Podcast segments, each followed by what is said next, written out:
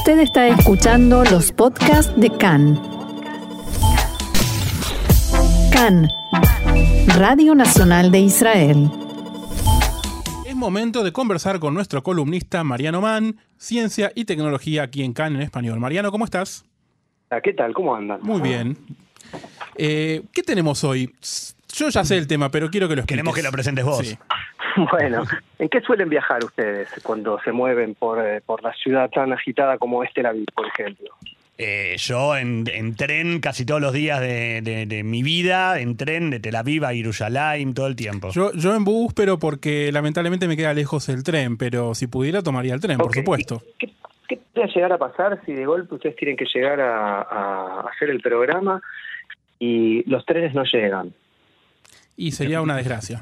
Sería una desgracia, ¿no es cierto? Bueno, ese sería, sería dentro de todo un mal complicado para eh, los oyentes, para el equipo de, de CAN en español, pero todo podría ser mucho más difícil eh, si un ciberataque frena, por ejemplo, las redes de trenes de, de Israel o de Europa, pero con un eh, objetivo que es mucho más malicioso, que es que choquen los trenes entre sí o que haya algún tipo de, de atentado en un tipo de tren que va, una línea de tren que va por alguna de las ciudades más importantes. Bueno, algo así similar ocurrió en julio en Irán, donde se frenó totalmente el país. Es un país enorme, no es eh, esta miniatura de Medio Oriente que es Israel, sino Sí. que es un país enorme con muchísimos millones de habitantes, en la que, bueno, justamente un ciberataque frenó al país entero y a la fuerza Irán aprendió la importancia de la ciberseguridad que tienen los trenes, ¿sí? Porque si hablamos de trenes, hablamos de que los trenes son eh, centros de datos que siempre están en movimiento, son sistemas de comunicación que se mueven eh, entre una estación y otra y necesitan conectarse todo el tiempo de nuevo a otra estación Y para que ya, saber ya está completamente Sí. computarizado todo.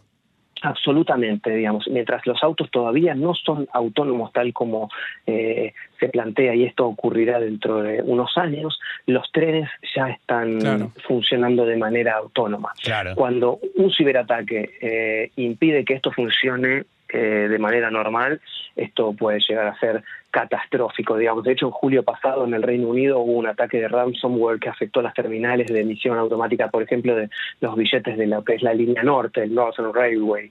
Bueno, eh, este, este problema que tiene que ver con eh, los ciberataques tienen aquí una respuesta y una protección en Israel a través de una empresa, una startup de ciberseguridad que se llama Silus y que trabaja muy específicamente con la red ferroviaria. Por supuesto, luego de haber eh, violación de datos, ataques de DDoS en Estados Unidos, Corea, en toda Europa en los últimos siete años. Y esto es progresivo. Eh, los ataques son progresivos. Cada vez hay más y cada vez hay más inversión en, en ciberseguridad. ¿Por qué? Porque esto le cuesta a los países, al margen de lo que siempre decimos de priorizar la vida, le puede costar y le ha costado a, a países del primer mundo cientos de millones de dólares, sin hablar de lo que decíamos de poner en riesgo la vida de, de muchas personas. Claro. Bueno, lo que, Claro, más allá, de, más allá de, de si uno no... eh, si, si, no- si el ataque no es un ataque, digamos, terrorista mortal, solamente parar todo el sistema ya tiene unas consecuencias económicas terribles. Una hora de un ataque de todos los trenes parados es un desastre económico. Absolutamente, porque yo cuando empecé les pregunté a ustedes qué suelen eh, usar. Bueno, eh, Gaby me dijo tren Sí. y vos me dijiste autobús. Sí. Bueno, si el tren falla, Claro, todo el mundo al lo que se colapsa es la red de autobuses. Claro. Eso eh, se ha visto cuando antes, por ejemplo, la- lo- la- las cuestiones que frenaban o que complicaban los retrasos en los servicios de los trenes eran hojas en la vía, por ejemplo, o exceso de lluvia o nieve. Claro. Pero esas son cosas del pasado. Ahora el problema pasa por este lado. Y por eso eh, dos eh, ingenieros eh, hicieron que, que tuvieron experiencia en la unidad tecnológica de élite del Cuerpo de Inteligencia de las Fuerzas de Defensa de Israel crearon Silus para aplicar el conocimiento profesional eh, que habían adquirido en el ejército a industrias que de a poco han empezado a comprender la cuestión de la ciberseguridad. Entonces decidieron crear un sistema que protege y monitorea la red operativa del sistema ferroviario todo el tiempo, de forma continua, para poder detectar cualquier actividad maliciosa que pueda justamente dañar o afectar la seguridad, la continuidad y la disponibilidad del servicio de trenes. Es eh, una herramienta hoy eh, ni siquiera de lujo, es una herramienta fundamental para el- el- la buena operación de- del transporte público. Mariano, ¿y esta empresa, esta startup, es recién ha comenzado a trabajar o ya existe hace un tiempo? No, esta empresa ya existe desde hace un tiempo y la última vez que en Israel 21C en español tratamos eh, el tema con, directamente de esta empresa fue en 2018. Bueno, la empresa creció, es una empresa ya con 40 personas, tiene, ha completado rondas de financiación, es decir, que es una empresa que tiene unos tres años muy vigorosos eh, desde el 2018 hasta aquí y ya tiene clientes no solamente aquí en Israel, por supuesto, sino en Estados Unidos, Europa y la región de Asia-Pacífico. Esa era mi siguiente pregunta. ¿Son los que cuidan nuestro propio tren? Absolutamente, sí, así es. es en principio comenzó aquí eh, y lo que se aplica acá es una conexión de manera segura y de monitoreo de todo el tráfico de trenes y la comunicación operativa entre los distintos sistemas que, que- que gobiernan el tráfico de los trenes. ¿no? Esto, por supuesto, tiene eh, a nuestro invitado fijo en la sección, que es eh, el aprendizaje automático y la inteligencia Sí, artificial claro. para poder identificar justamente anomalías dentro de las redes que representan al atacante que está dentro de la red. Y bueno, la idea es lograr identificar al atacante en tiempo real y poder operar para decir, bueno, ok, antes de que nos frenen los trenes o que hagan chocar dos trenes, eh, los frenamos nosotros. Claro. Exactamente. Ahora, eh, esto, a diferencia de lo que vos eh, solés contarnos cada semana, que es a lo que la gente tal vez puede eh, o usar o, o di- diferentes dispositivos que pueden ayudar a la gente de alguna manera, esto es algo que ayuda más que nada a una eh, situación logística. Sí, absolutamente, porque en términos de cifras, los ataques, como decía antes, crecen y crecen y crecen, y son acciones contra el servicio ferroviario. O de, en Israel no es que no ha habido acciones eh, contra el servicio ferroviario, se han podido eh, neutralizar.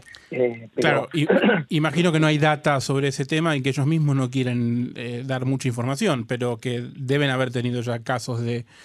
Cada vez que no nos enteramos es un caso de éxito, por supuesto. Off the, off the record, la empresa nos dijo que un pirata informático eh, intentó tomar el control de, de un tren, su velocidad de dirección, hace dos meses. Es Wow. decir, que el drama está aquí. Y el problema es que la vida útil de un tren en promedio es de 30 años. Sí. Eh, incluso si los sistemas eh, ferroviarios se actualizaron para hacer frente a, a los ataques y se cambiaron a lo largo de los años, las habilidades de los atacantes también van cambiando. Por eso digamos, siempre hay un antivirus que necesita ser eh, actualizado Claro. permanentemente. Digo, voy hacia lo doméstico, ¿no? Claro. En este caso eh, se agranda la brecha, si no se actualiza y si no se aplica un sistema realmente efectivo, se agranda la brecha entre el daño que puede hacer el, el ciberataque y los propios sistemas, porque el atacante cibernético, el pirata, el ciberpirata, eh, obtiene cada vez más recursos, pero si los sistemas permanecen estáticos es lo mismo que nada. Por Claro. eso en Israel eh, esta empresa y otras, no es la única en este caso porque tiene una solución premium, eh, eh, esta empresa dice que en Is- en Israel y en el mundo está comenzando a existir una conciencia de esta necesidad y es por eso que hay un aumento fuerte en las actividades comerciales de esta empresa y el trabajo con sus clientes. ¿Y la empresa se dedica exclusivamente a trenes? ¿No hacen otro tipo de tráfico? ¿O, o porque es una herramienta que imagino que tal vez se puede llevar incluso también a otro tipo de a tráfico eh, de autos en particular o tal vez tráfico aéreo? Hoy su, su foco está puesto en los trenes, pero bueno, una Claro. vez que hay un modelo así como hablamos siempre de las Sí. vacunas, eh, esto puede ser eh, redirigido de acuerdo a, a las necesidades que por supuesto tiene en principio eh, el mercado y luego lo que tiene como objetivo la empresa para cumplir en diferentes países. ¿no? La empresa dice que planea continuar expandiendo actividades en el mundo, así como los diferentes tipos de compañías ferroviarias con las que trabaja, que no solamente tienen que ver con los servicios urbanos. Hasta aquí pareciera que hablamos Claro. solamente de trenes urbanos, pero hay líneas principales o interestatales de pasajeros y de carga. Claro, de Y carga las- también. y hay cargas inflamables, eh, hay cargas costosas, hay cargas de ganado, es decir que es, es un, realmente un grave problema como lo que ha ocurrido en Irán, casualmente un enemigo de, Israel, que bueno, eh, nadie puede